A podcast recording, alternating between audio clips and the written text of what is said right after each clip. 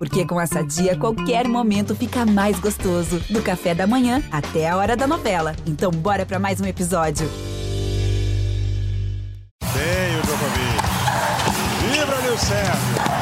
6 a 4 ele tem dois match points. Federer tem três match points. Mais um match point para Rafael Nadal. Serena Williams tem o duplo match point.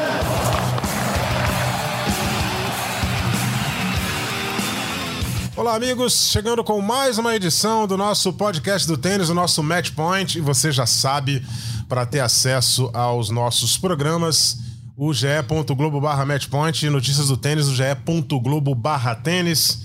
Estou retornando aqui às minhas atividades. Agradeço ao nosso querido Cláudio Show que durante esse meu período de férias segurou a onda aqui com muito brilhantismo e categoria, aquela categoria de sempre de quem saca e voleia o grande Cláudio Show, que está numa forma física espetacular.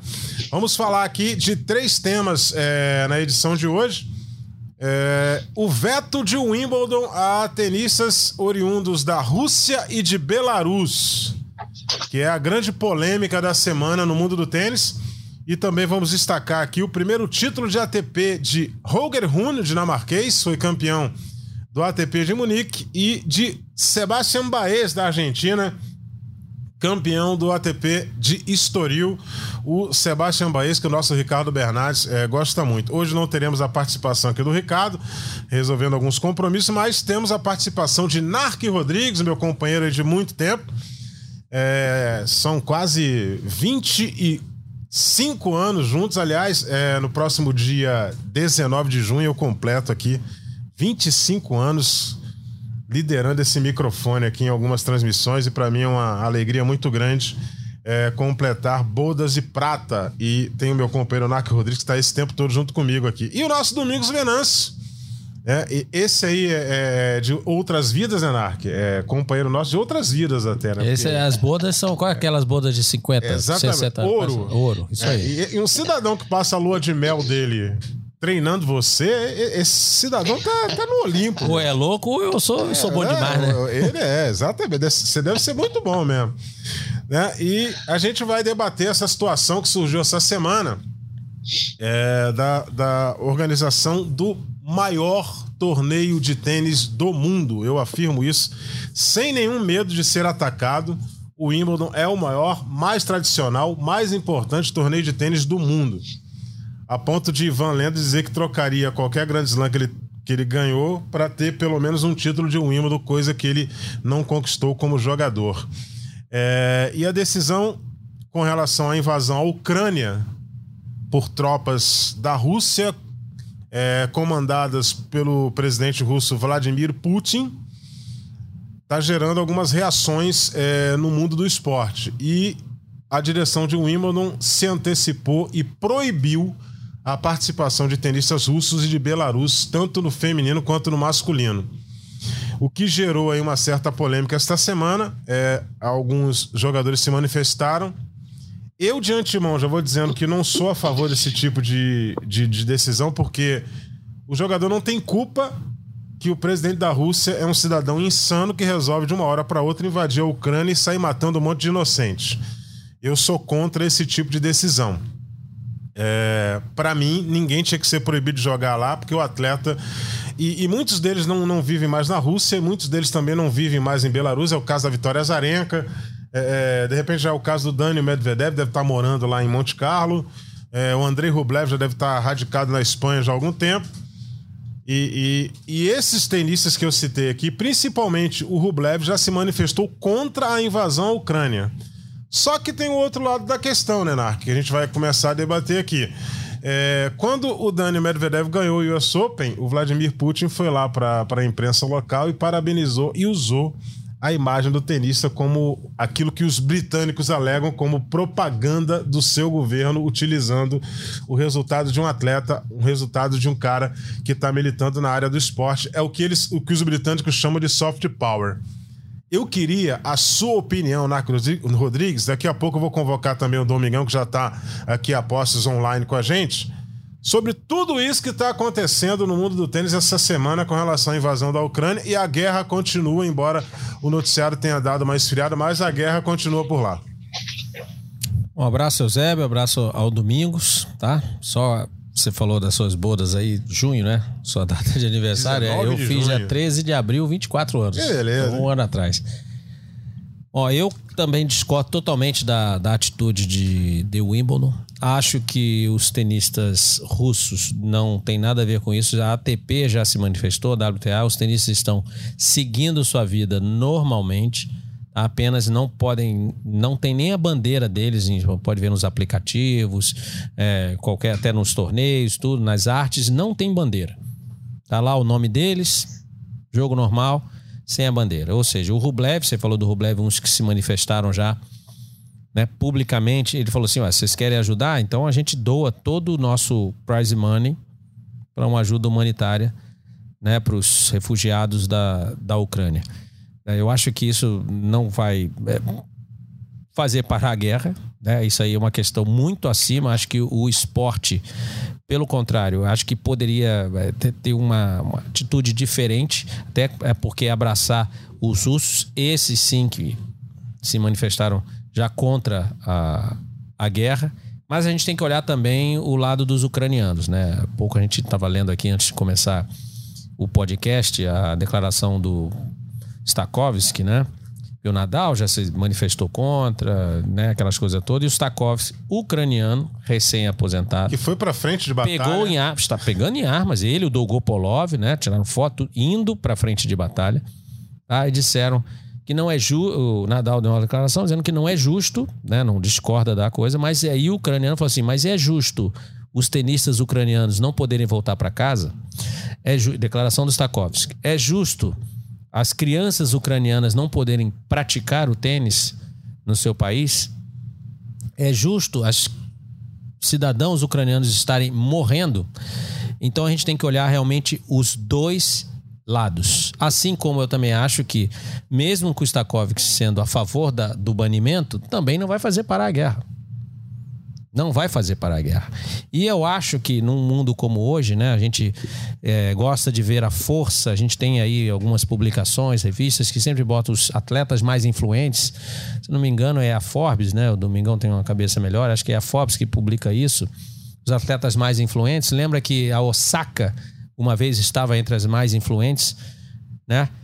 Você já imaginou se os tenistas, tem um conselho de jogadores, se unissem e dessem a seguinte resposta: então a gente não joga o Wimbledon.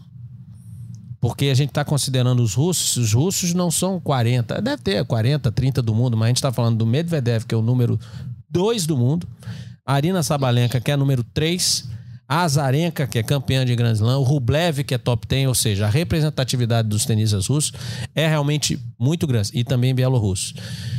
Então, fica difícil. É, eu sou contra, contra totalmente essa, essa proibição. Entendo os dois lados, tá? Mas se a gente pensar dessa maneira, então o circuito está correndo normalmente. Então, se chegar um jogo, um qualquer, por exemplo, no Masters 1000 desse, tiver um jogo de um russo contra um ucraniano, pode acontecer. E aí, eles vão sair no braço? É. Como é que é? Vão brigar aliás, ali na quadra? Já aconteceu. Vão brigar na quadra? Não, já vão seguir e vão jogar e pronto. Mas é aquela história, a gente não pode, qualquer radicalismo é ruim. Ah, eu acho que é, é, é, uma situação difícil, mas eu sou a favor de, de, de deixá-lo jogar, participar e Caso não seja permitido, isso ainda vai alongar um pouco. A gente, o Wimbledon ainda tem algumas semanas, Roland Garros antes ainda talvez se o conselho dos jogadores, os jogadores realmente representativos, que tem bastante representatividade, assim, ó, então a gente não joga. E aí o Domingão, quando ele for falar aí, ele vai explicar também um boicote que já aconteceu em Wimbledon, exatamente porque um jogador, olha só, boicote por causa de um jogador que foi proibido de jogar, domingo depois vai explicar, e muitos jogadores se recusaram a participar de Wimbledon. E agora não é só um jogador, são vários, todos os russos e os bielorrussos. Então é, é uma oportunidade, às vezes a gente não aproveita, né? mas é uma oportunidade de marcar posição. E aí sim o esporte vai estar mostrando força, a meu modo de ver, para quem sabe, não digo parar a guerra, mas mostrar o quão é ruim uma guerra dessa e totalmente sem necessidade. É, deixa eu chamar aqui para o nosso bate-papo o nosso Domingos Venâncio. Forte abraço para você, Domingão. Mais uma vez, um grande prazer estar contigo.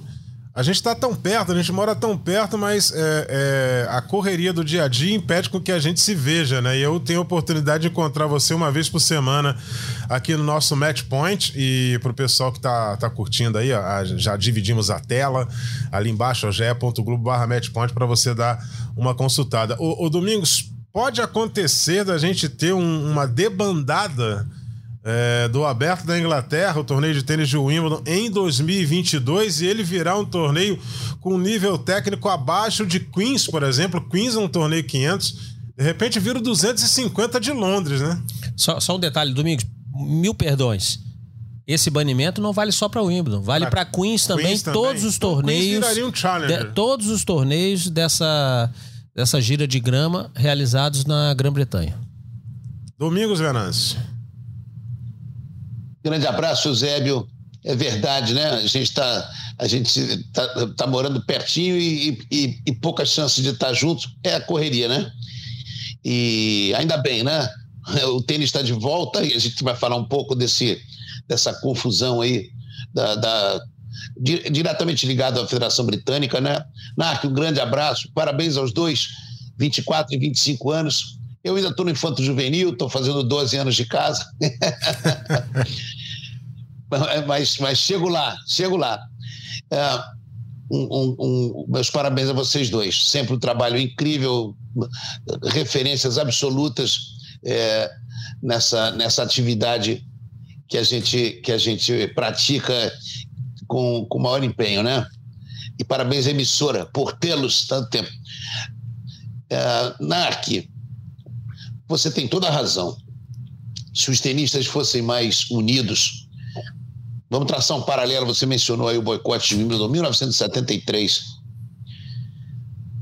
Um jogador, um jogador yugoslavo chamado Nick Pilic, não jogou, recusou-se a jogar a Copa Davis pela Iugoslávia, é, regime totalitário na época, contra a Nova Zelândia, por razões eh, geográficas, enfim, as viagens antigamente eram muito mais complicadas, recusou-se a jogar.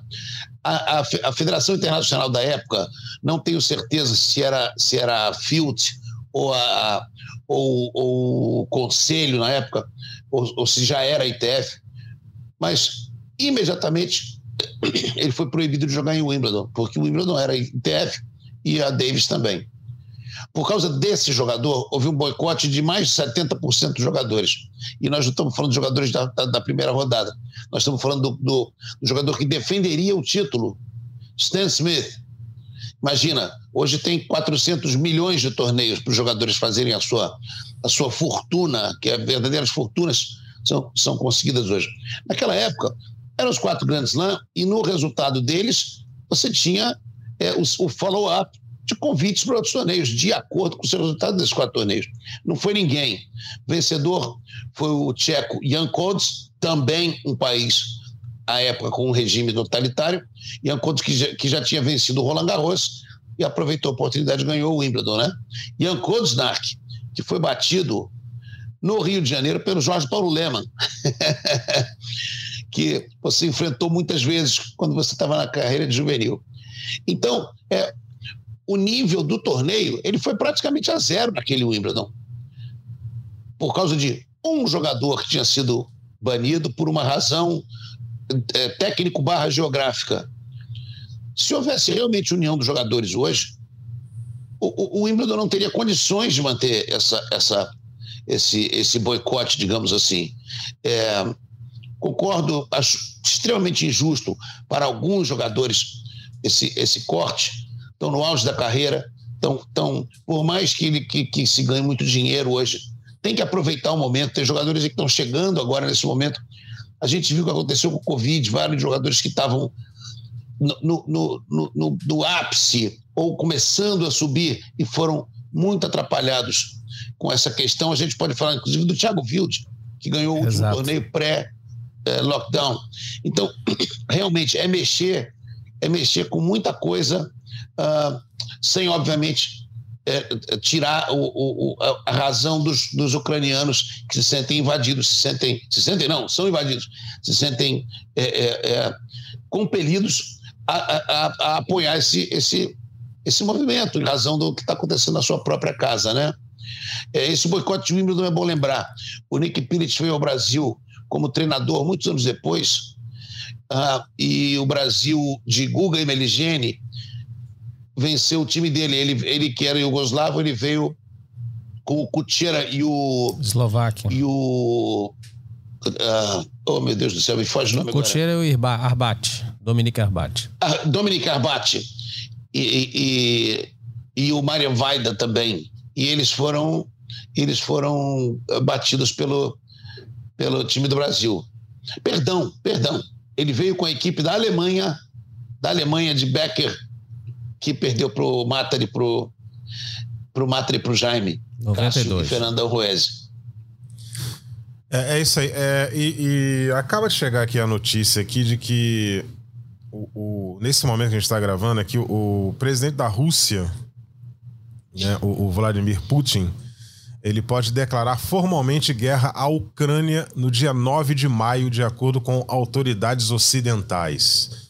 E aí essa notícia vai ter alguns outros desdobramentos aí durante a semana. E chegou uma mais nova ainda aqui nesse momento da nossa gravação. Um dos maiores sacadores dessa geração vai pendurar a raquete. Falo do sul-africano Kevin Anderson. Anunciou a sua aposentadoria, o vice-campeão de Wimbledon, o Kevin Anderson. Está meio esperada já. Já era um negócio. Já estava na nossa ele, listinha é, lá que a gente ele, faz sempre no início do ano. Ele já deixou meio que anunciado, né?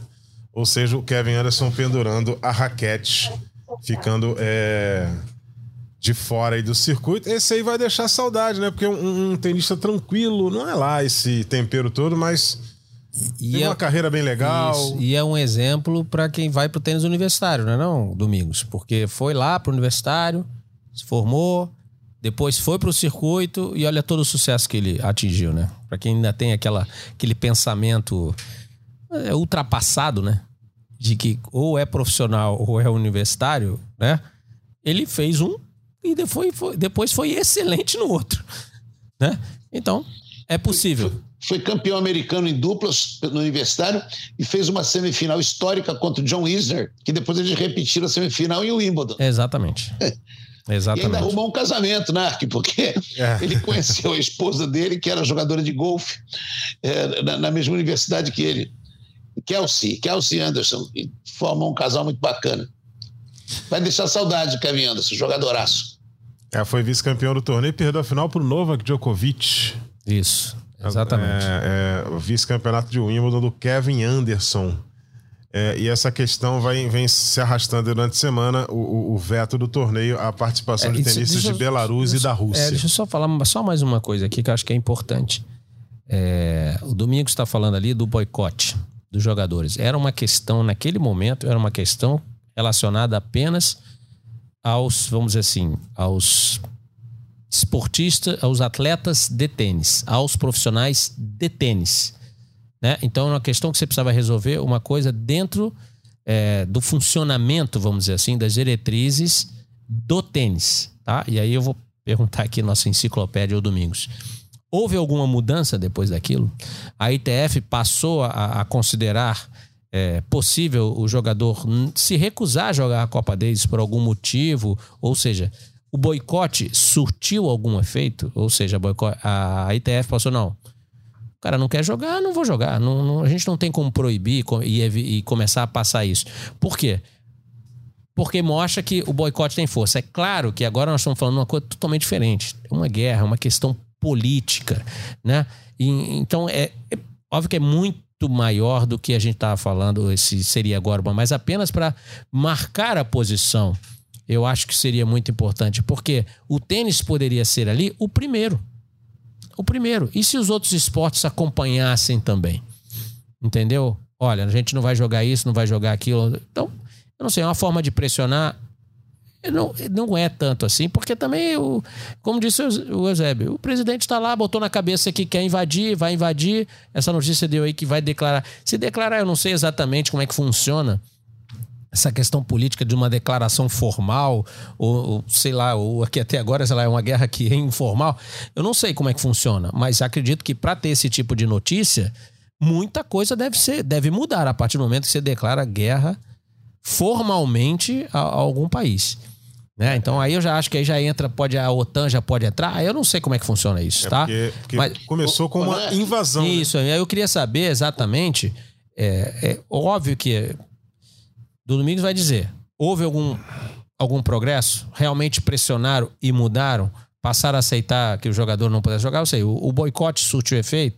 Porque esse boicote, se for feito, né? até- veja bem que nós estamos aqui falando uma possibilidade que sequer foi aventada ainda. Ninguém falou isso. Nós que estamos falando isso aqui. Que seria uma boa oportunidade dos tenistas mostrarem força. E não só a ATP e WTA, porque também podem chegar e fazer isso. Mas, obviamente, que não, não vai fazer para a guerra. Isso não vai fazer para a guerra. Mas você marca uma posição. É importante que o tênis, como esporte, ele marque a sua posição. O tênis tem que ser inclusivo para todos, abraçar todos os povos, todas as raças, todas as religiões. Isso é, é legal. E o tênis tem que se manter assim. Então seria uma boa, um bom momento para quem sabe se marcar uma posição dessa. Tá? Perdão, Domingos, pode falar aí. O Nerk, você falou uma palavra muito importante, inclusivo. Nós que somos é, nascidos na quadra de tênis, né? Vo- você, você chegou ao circuito passando por todas as etapas. Eu comecei no tênis de infanto juvenil, também fui. Estamos até hoje, né? Envolvidos. É, é, o- sempre aconteceu isso, né? O tênis um pouco diferente, o tênis elitizado, o tênis que é para rico. tênis- é, a palavra inclusão aí é muito importante. Mas tem um, um outro paralelo que eu queria traçar com outros esportes. Ah, quando o Eusébio falou do soft power, a gente lembra da, da propaganda nazista de Hitler tomando um- uma ducha de água fria do americano Jesse Owens, que, que, que deu um espetáculo é, vencendo todas as provas con- contra os, os, os representantes alemães. Você imagina? um Os negro ditos da raça ariana, né? Os ditos da raça ariana. É, inclusive, Exatamente. recomendo o E a- a filme, gente hein? Teve o. Como? Recomendo o filme é, é, que conta a história do, do Jesse Owens. Nossa, é demais. E o, e, o, e, o, e, o, e, o, e o primeiro vencedor de Grand Slam da história, o norte-americano Don Budge, ganhou o Grand Slam, depois o Laver ganhou dois, né? E também tinha nessa época uma, uma, uma questão aí, o Laver ganhou dois, com oito anos de diferença, porque amador não podia jogar. é, profissional não podia jogar torneio de Grand Slam, então o Laver ficou oito anos sem poder jogar e ganhou dois, imagina.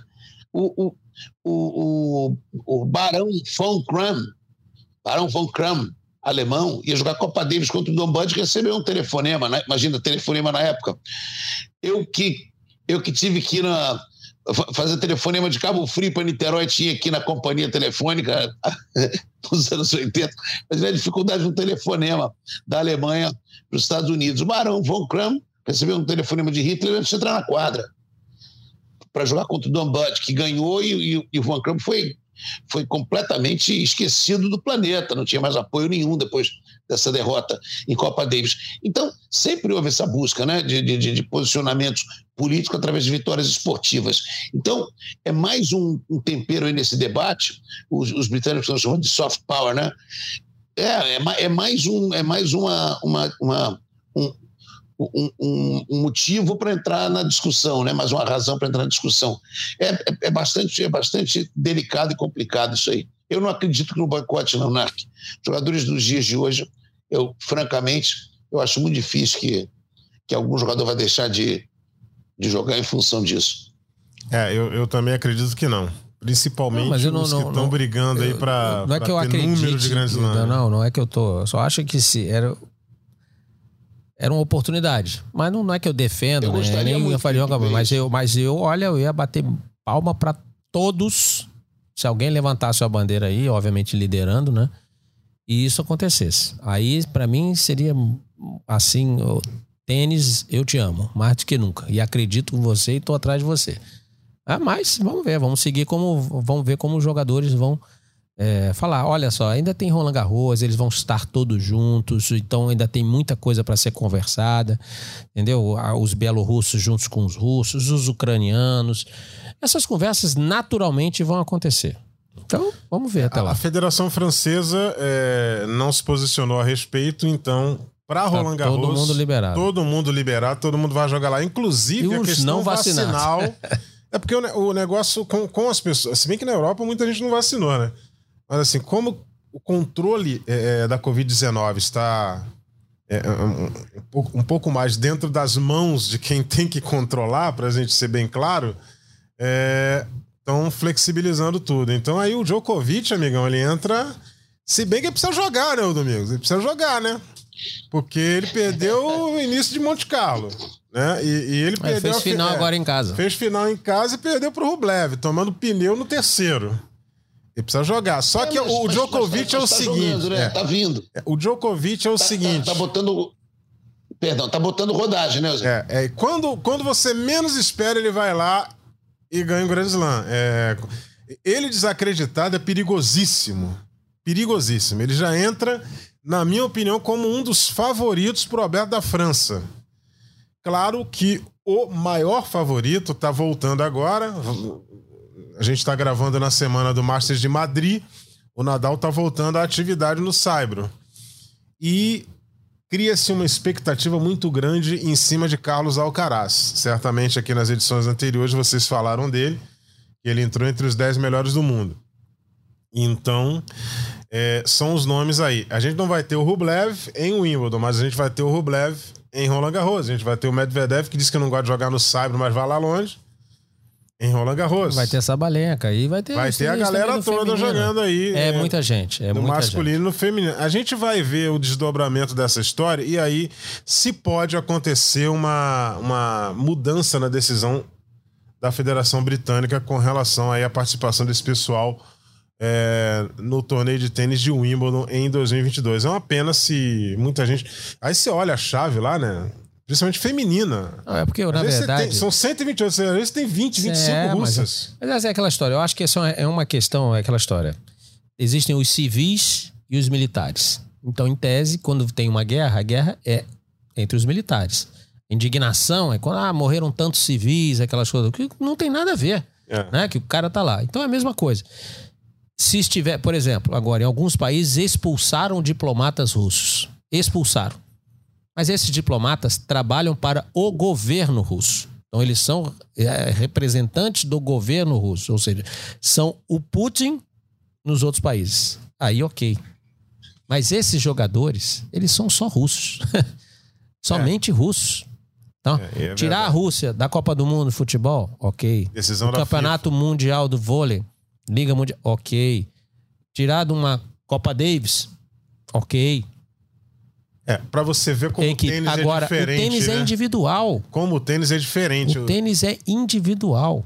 Eu tava conversando isso essa semana com a nossa queridíssima Marina Isidro, nossa, que foi nossa companheira aqui e mora em Londres, escreve, escreve para a Folha de São Paulo. Inclusive, o artigo dela tá lá sobre isso, sobre essa questão de Wimbledon. E, e- e ela tem uma posição diferente da nossa. Ela acha que o soft power tem que ser combatido mesmo e que, que, que a decisão da Federação Britânica é adequada. Mas ela, ela entende que esse tipo de decisão gera controvérsia.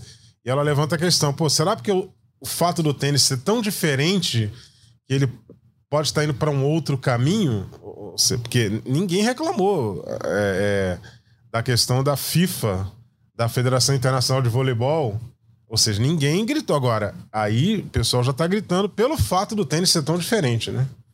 Eu acho que de repente vai para esse caminho aí. Acho que quando são equipes representando o país, porque o Medvedev, quando ganhou o US Open, o Medvedev, que é russo, ganhou o Grand Slam dos Estados Unidos.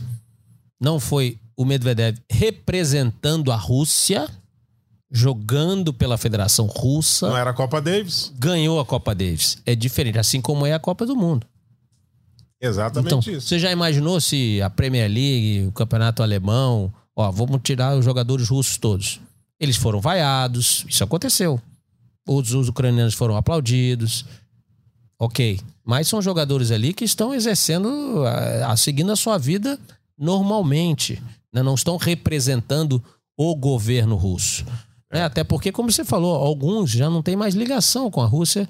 Assim, é, ligação é lá. nem moram por lá, entendeu? Então é como se a Sharapova hoje, que foi com 12 anos para os Estados Unidos, a Sharapova se tivesse em atividade hoje, fosse impedida É. de jogar. Sharapova é, é, é russa, tá lá porque quer jogar pela Rússia, mas não sei. É uma decisão difícil. Vamos acompanhar, vamos acompanhar os novos, É, os essa- próximos acontecimentos. aí. Essa questão de um possível encontro de, de ucranianos contra russos ou contra tenistas de Belarus.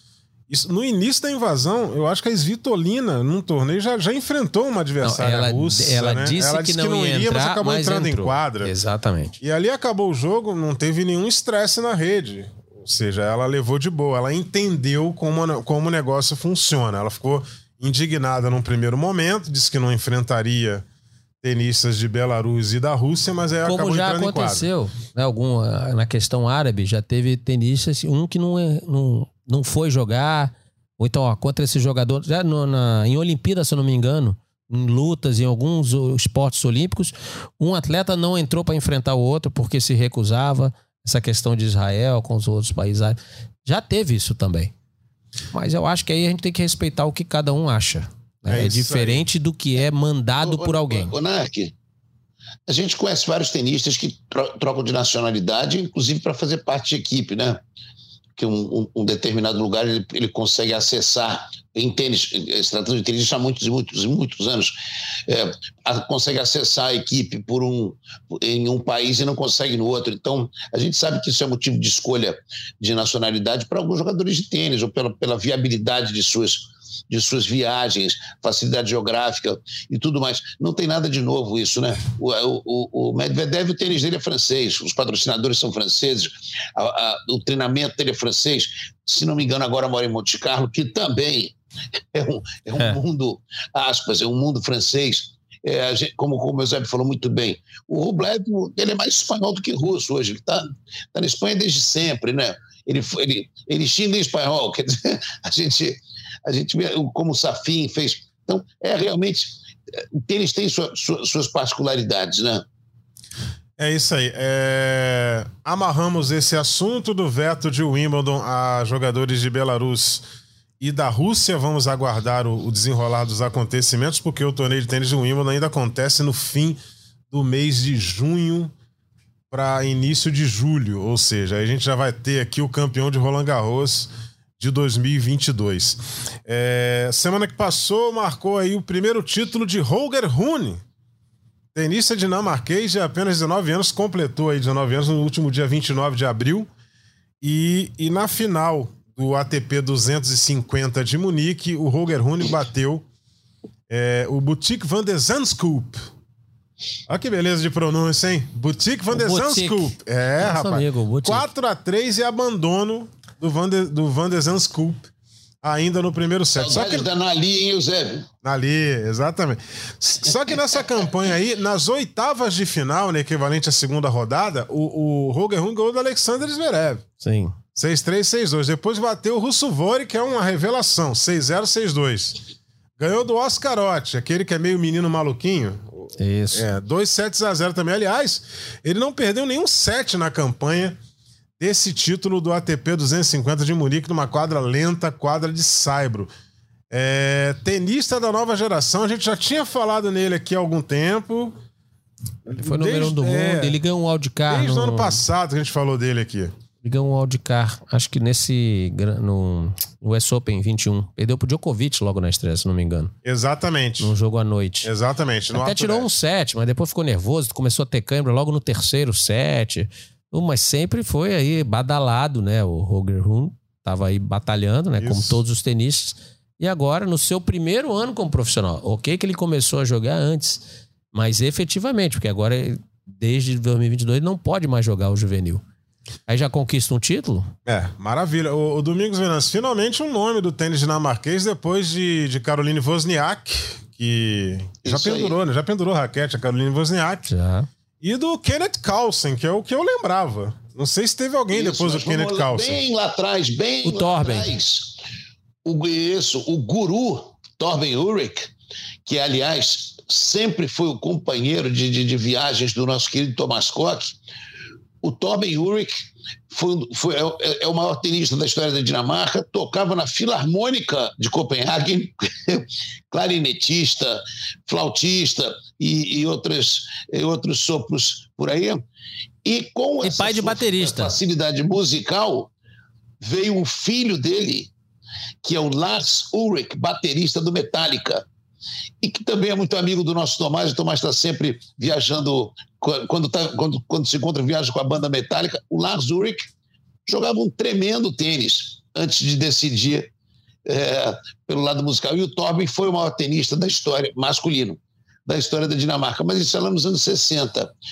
O, o Rune, ele leva a seu, a seu favor o sobrenome, que é o segundo sobrenome do Bjorn Borg, né? que é Bjorn Rune Borg, Borg, no, em sueco Bori, no caso. Então, esse sobrenome aí já, já, já, já, já leva uma vantagem. E ele bateu o Oscarotti, que você falou, menino maluquinho, Zé. Eu gosto muito de lembrar. O Oscarotti é um daqueles jogadores que espera a chance há muitos anos, jogando ali nos interclubes, nos torneios de, de premiação baixa, pela Europa, ali na Alemanha principalmente. E ele veio bem em alguns Grand Slams, quando ninguém conhecia, passava o quali, ia bem em um desses. Ele no US Open deu um azar, ele estava jogando muito bem, fez uma fratura de escafoide, caiu levemente em cima do punho e ali teve que abandonar. Mas é um jogador daqueles insistentes, que joga ali na segunda divisão, terceira divisão, mas que não. É, se o cavalo passar encilhado, ele ele ele, ele tá ali. É, Tá de parabéns demais, né, o Júlio? Fez uma campanha é, espetacular e quem fez uma outra campanha espetacular no, no ATP 250 nessa semana que passou, Sebastian Baez. É, o argentino Sebastian Baez conquistou o título no Estoril, que é um torneio que a brasileirada adora, né? A galera gosta de jogar no Estoril. Aliás, é um lugar bem legal. Não, pelo menos eu, eu, eu tô falando aqui pelo que eu escuto, porque eu nunca estive por lá. É, acho que ainda um dia vou ter a oportunidade. E, e o Baez, na primeira rodada, ele ganhou do português João Souza, fez um 6-1, 6-3. Depois ele ganhou do Marin Cilic, aí um jogo mais duro, um jogo de 3 sets, um 6, 6, 1, 6, 4. O Cilic, que é outro também que a gente já tá de olho, porque o prego já tá na parede, é só fazer assim com a raquete.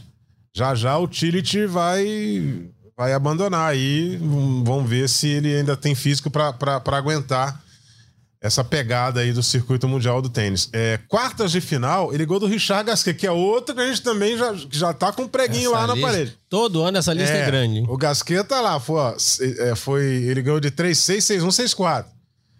Ganhou do Ramos Vinolas. Duríssimo, duríssimo na semifinal. É, foi 3-6, 7-6 e aí é, 6-3, 6-7, 6-0. Fazendo a correção aqui do placar. Ele meteu um pneu no terceiro set, que o Vinolas deve ter cansado. E na final, ele ganhou de um cara que eu adoro, que é o americano Francis Tiafoe, né? 2 sets a 0, 6-3 e 6-2. O Baez usou aí a mãe argentina no sábio para ganhar de um tenista que é muito bom de quadradura. É, o, e o Francis Tiafoe. Tiafoe também, Tiafoe. Tiafoe, ele teve alguns jogos muito interessantes, salvou match point, aí situação contra o David, Davidovich Fokina, se não me engano. Ah, é um torneio muito legal de jogar Estoril. Mas é aquilo que a gente já falou algumas, em algumas edições aqui, né? O, o Soube Baez, né? O Ricardo Bernardo já vem falando muito. Ele é bem baixinho, ele é, ele é muito, vamos dizer assim, consistente. Ele joga muito parecido com o Schwartzman, ele é pequeno. Ah, mas é um tenista que, que é muito firme para ficar no circuito ali, aquele cara com muita consistência, ficar nos jogos, não desistir. Então, ele, dificilmente ele vai ganhar dos caras muito bons com esse jogo, a não ser que melhore bastante. Mas ele vai estar tá beliscando ali para ficar ali, um argentino como esse, que ele, a gente sabe como eles são criados, né, Domingo?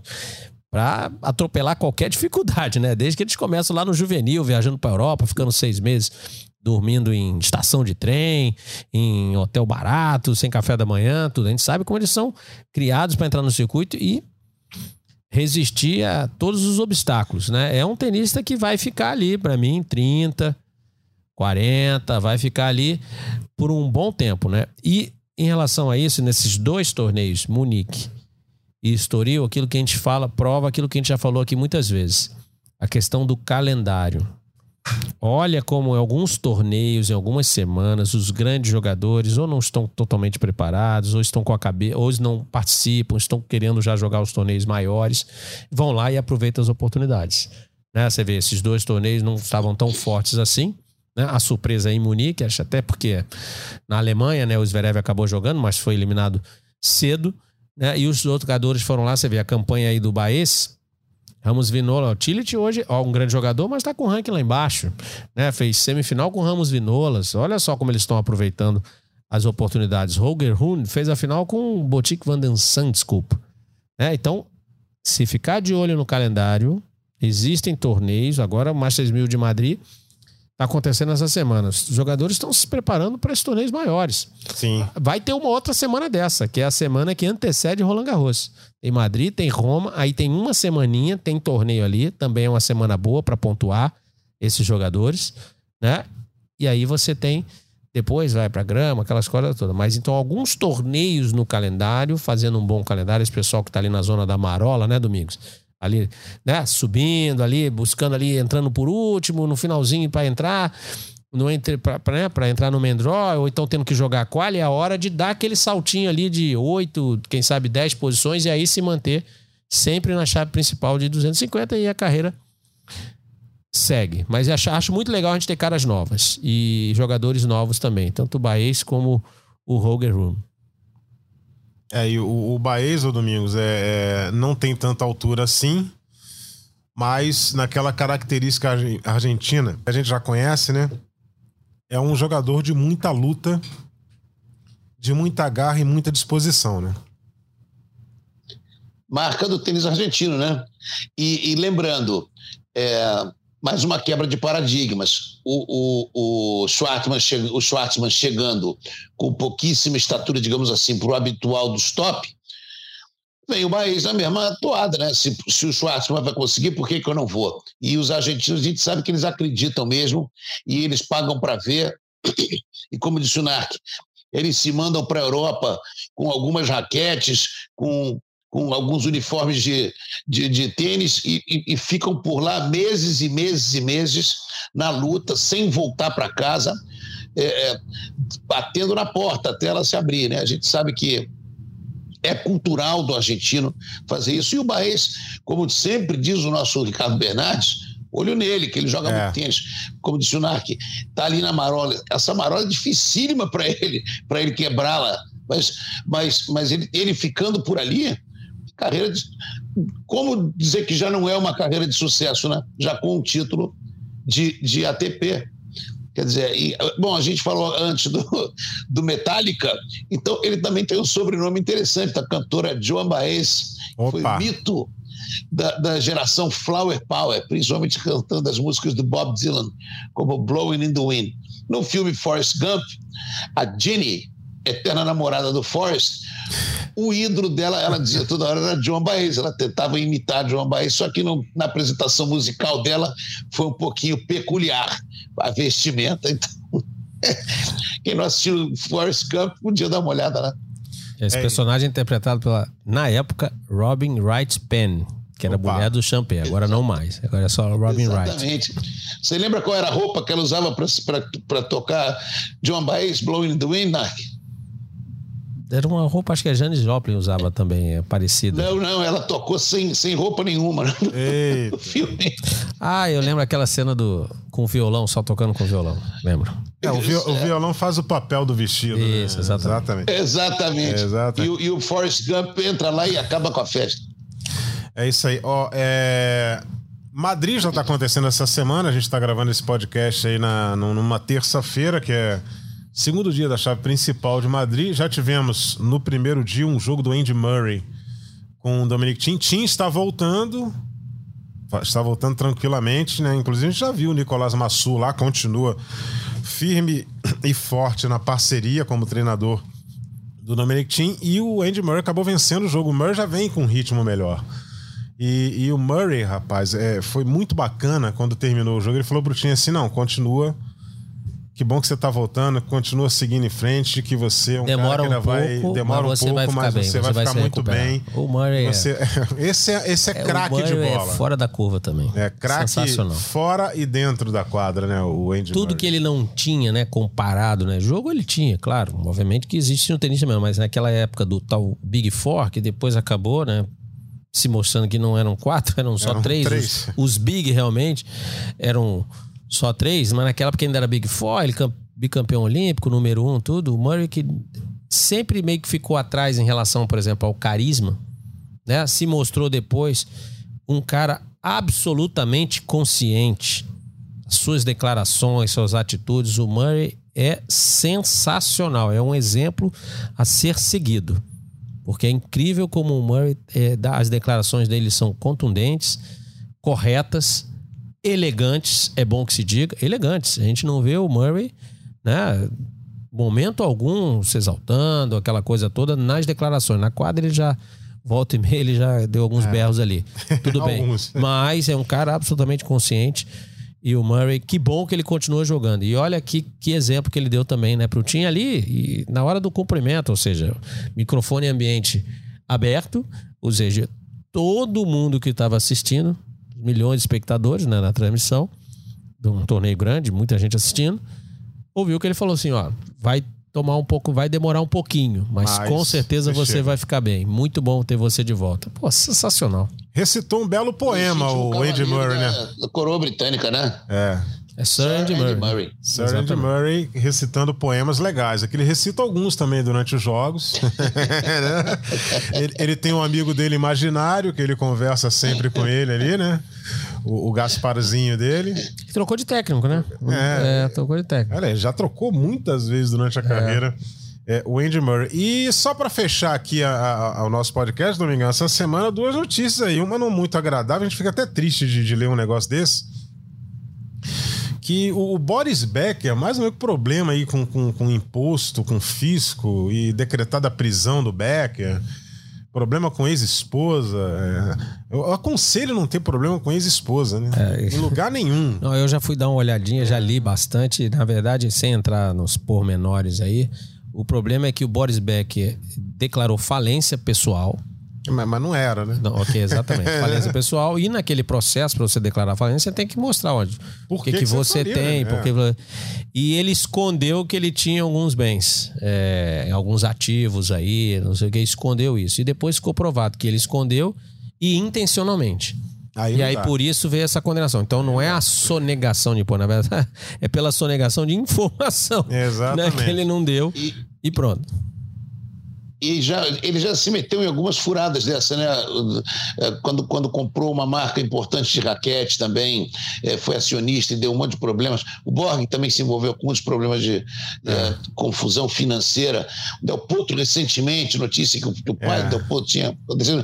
Mas a questão do, do- do- do- da ex-esposa, Eusébio, fica por conta do Roscoe Tanner, que foi o primeiro mega sacador e foi preso, ele foi em cana, por eh, atrasar pensão alimentícia. É, isso não é só no Brasil, não, né? Que dá muito cadeia. bom. É, ele foi preso, ele foi preso nos Estados Unidos. Não sei se pensão alimentícia ou, enfim, pe- pe- algum tipo de pensão. E o que levou muita gente dizer que ele era muito bom de saque, mas era ruim de depósito. Saque ele tinha muito. Tá ótimo. o grande Roscoe depósito, ele, ele, ele não era lá essas coisas. Ai, rapaz, mas que coisa, né? e a outra notícia é que é, o Roger Federer anunciou que pode retornar ao circuito no ATP 500 de Basel, na casa dele, no quintal da casa dele, e aí a gente vai ver como é que vai rolar. Isso aí é bem depois de Wimbledon, né? Então, então esquece o Wimbledon, É. esquece, esquece tudo. Basel Esquece. é, é antes do US Então, Open, então ele vai ficar fora. Tá. Vai ficar fora de rally também. Rally tem contrato É, é vitalício, vitalício, mas é, aí mas, é, mas aí né? vai lá, faz aquela social, fica presente, tudo. Mas assim, o, o, o Basileia é, é antes do US Open e depois do Não, é depois, Basileia é quase no final. Open, Basileia, ele é um pouco antes de Paris, eu acho. É, exatamente. Então, fim do ano. Então, é que tá. Aí, é, é- como que eu encarei isso, essa notícia? Ótima notícia. Aí ele disse que vai participar da Lever Cup também.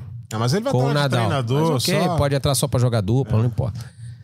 Essa notícia praticamente é dizendo, ó, esse ano é o último. E é assim, pra dois, três joguinhos e olhe lá. É, vamos ver. Eu- aprendi a nunca duvidar de pessoas Não, como isso, ele. isso entendeu? sério, ele, esses grandes É, jogadores, não grandes dá. atletas, a gente não pode duvidar nunca. Mas, é, A gente pelo que tá A falando. gente vê o Roger Federer sendo aposentado, É. bem como o Rafael Nadal, há uns 11 anos. Né? Não, mas aí, aposentado em atividade, a gente não pode fazer isso. Agora tá muito, realmente muito difícil para Mas ele. eu, eu vou com você, Narc. Eu acho que essa notícia de Basel aí pode, pode ser bem. É só pra gente dizer, ó, se a gente olhar, ele vai jogar a Lever Cup, no qual ele é sócio do torneio também. Sim. É um dos donos do torneio, e vai jogar Basel, que é na Suíça. Então, se a gente pensar assim, um, entre tá- aspas, né, né, Domingos, um, um tour de despedida, vamos dizer assim, ele tá aí nesse caminho. Não, e ele tá, ele tá curtindo, né? É, A semana, é, nesse mês, ele soltou alguns vídeos na- na- na- nas redes sociais dele. Ele, ele, ele atuando como ator, junto com a. atri- Esqueci o nome dela. Anne Hathaway. An- Anne Hathaway, que é maravilhosa, né? Adoro, adoro ela. E, e ela gostou de, de, de, de atuar ao lado de Roger Federer. Roger Federer é abrindo novos caminhos aí. De repente ele se diverte. De repente ele vai a Hollywood e ganhar uma estatueta. É, mas aí que ele tá precisando de fazer um bico, né, Domingo? Pra ganhar mais um aí. É, rapaz. O combustível tá muito caro para aquelas Mercedes que ele ganha da- do, do patrocinador dele a cada seis meses. E aí ele, ele tem uma frota de automóveis que ele precisa abastecer, né? A- ajudem o, po- o pobre Rogério a encher o tanque da sua Mercedes, né, Domingão? É, a vida, a vida tá meio, tá meio difícil financeiramente, os, os problemas. É, a- a- é bem verdade que a gente torce tanto para que isso não, seja verdade, né? que ele continue desfilando aquele tênis de altíssima qualidade, leveza, fluidez. Uma, uma pena o momento que o Roger Federer falar que, que saiu de cena, né? Mas, mas é, é, a gente sempre torce para o bem dele, né? Sim. Chega a hora de todo mundo, né? A gente acostumou, a gente. é, a gente aprendeu a curtir o Pelé fora do campo, a gente aprendeu a curtir o Michael Jordan fora da quadra, o Magic Johnson fora da quadra, né? É, e a gente vai aprender a curtir o Federer fora da quadra, sem dúvida alguma. É, isso aí é uma questão de tempo, a questão vai ser, vai, vai, vai doer na hora da despedida, como foi a do Agassi, por exemplo.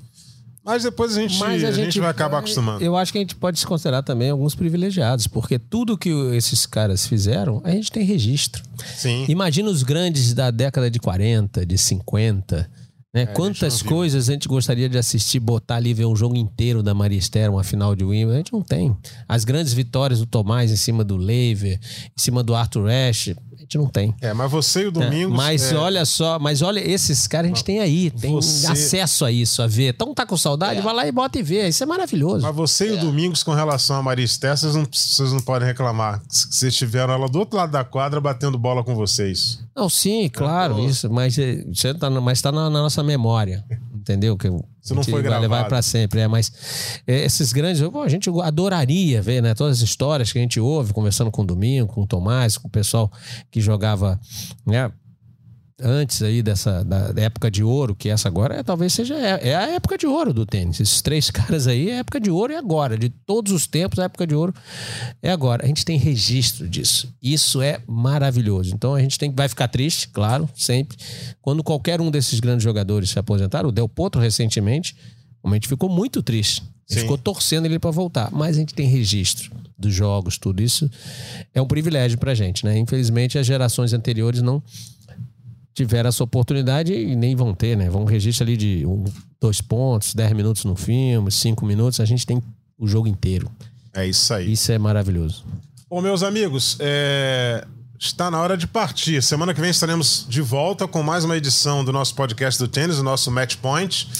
É, ge.globo barra matchpoint, ge.globo barra tênis, para você ter as notícias do mundo da bolinha amarela. Agradeço aqui a participação do Narco Rodrigues, em casa Domingos Venâncio, nosso Maurício aqui que fica escondidinho aqui nas carrapetas, que é o cidadão que ajeita todo esse cenário bonitinho para você aí, caractere o nosso nome, o endereço passando embaixo. Isso é da responsabilidade do nosso Maurício, que está aqui escondidinho, mas sempre com a sua grande colaboração. Um forte abraço a todos e até semana que vem!